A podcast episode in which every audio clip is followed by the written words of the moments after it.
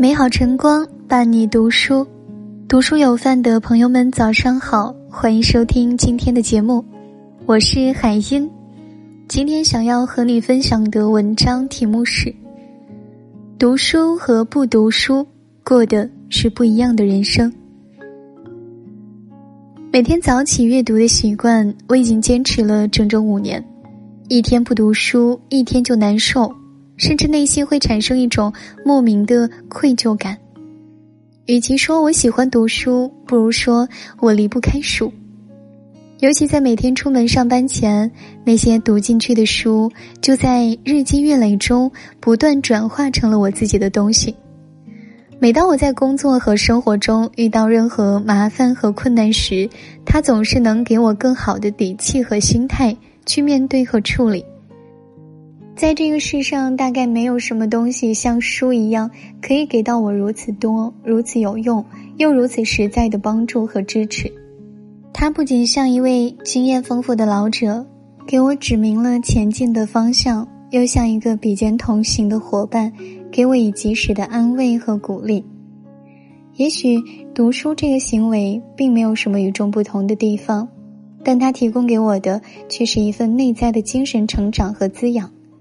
它让我活得足够阳光和积极，无论白天的工作多忙多累，也拥有治愈自己的能力。它也让我活得足够坚韧和勇敢，无论遇到任何烦恼和困扰，也不会感到悲观和绝望。它更让我活得更加通达和智慧，无论在面对任何重要的抉择时，也很少会去抱怨和纠结。每天下班回到家，我也喜欢去书房安静的看一会儿书。每当我沉浸在阅读的世界时，就会一扫整日的疲惫和劳累。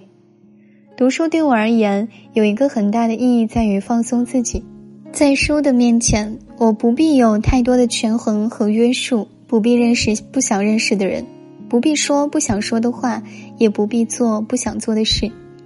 读书给了我更多的选择和自由，去接触喜欢的人物，去了解喜欢的故事。去通过别人的经历，更好的认识和丰富自己。也许每个人可以有很多种放松的方式，但他们几乎都在消耗你的时间和精力，甚至最后你还要为此付出巨大的代价。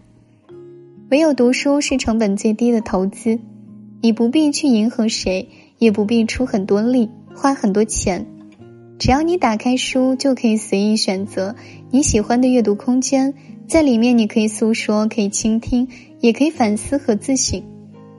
如果说工作和生活是为了让我们不断的去适应这个社会，不断的去了解他人，不断的与这个世界达成和解，那么读书却恰恰是为了更多的去理解自己，也更好的学会与自己友好的相处，最终更好的去活成自己喜欢的样子。每当我一个人在的时候，总是喜欢随手拿起书来读一读。无论是在失眠睡不着的夜晚，还是在有了一些情绪和感受想要去表达和倾诉时，书籍就成了我最好的知己。有时觉得心里苦了，就去看一些正能量的书，在他人的磨难和励志的故事中，给到自己更强大的信念和支撑。有时觉得有些困惑了，就去看一些有思想的书。在无数哲人的开解和点拨中，慢慢去领悟更多的人生智慧和真理。有时觉得生活无趣了，就去看一些有意思的书，在他人丰富和精彩的阅历和经历中，不断拓宽自己的视野和眼界。一个人如果喜欢看书，尤其是经典的好书，那么他就相当于拥有了无数个真正优秀的朋友。虽然他们并不能真正陪在你的左右。但只要你翻开书，就拥有了直接跟他们对话和交流的可能和机会。虽然他们也并不认识你，甚至跟你隔着不同的年代、最遥远的距离，但只要你翻开书，他们就可以立马读懂你。也许读书的过程看似是孤独的，因为它需要你一个人把心静下来，才可以更好的进入阅读的状态。但我却常常觉得，只要有书的日子就不孤独。因为他给到你的恰恰是无声的陪伴和安慰。我们都知道许多读书的好处，其实只有当你真正养成了读书的习惯以后，你就会发现读书给到你的收获远比你想象的还要多。当你遇到解决不了的麻烦和困难时，读书可以给到你更好的思路和指引；当你疲于应对社交的繁琐和复杂时，读书可以给到你彻底的放松和自由。当你感到孤独时，书籍是离你最近、最不必花费心思寻找的朋友和知音。一个人不读书，看似并没有失去什么，但一个人读了书，就会拥有更多你想象不到的东西。其次，读书是一个具体的行为，并不是一个简单的口号。你读进去多少书，它就会回馈你多少好处。有时我们常常觉得读书无用，并不是因为读书失去了意义和价值。而是当你不够耐心、不够坚持、不够诚恳的去阅读时，它当然给不了你多余的东西。但只要你肯踏踏实实的去读书，在许多零碎和闲暇的时光，每天花一些时间用于阅读，慢慢的你就会发现自己的天地变得更大，拥有的人生也会变得更加宽广和开阔。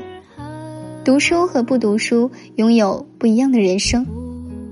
感谢你收听今天的节目，喜欢我们文章的朋友，记得在文末点个再看。有个结局圆满。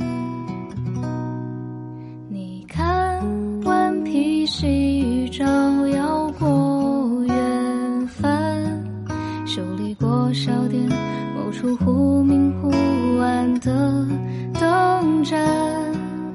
你听江水。这样上岸你去过烟花三月的江南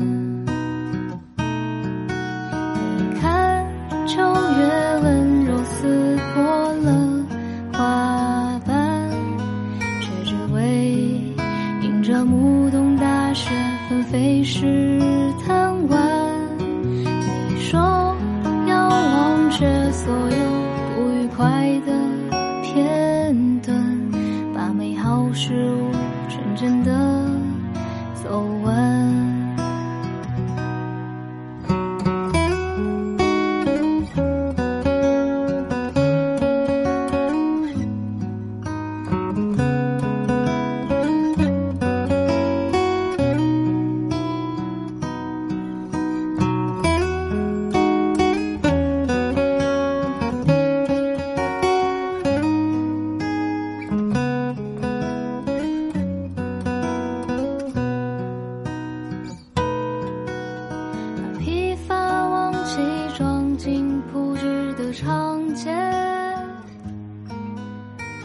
失败恋爱曾经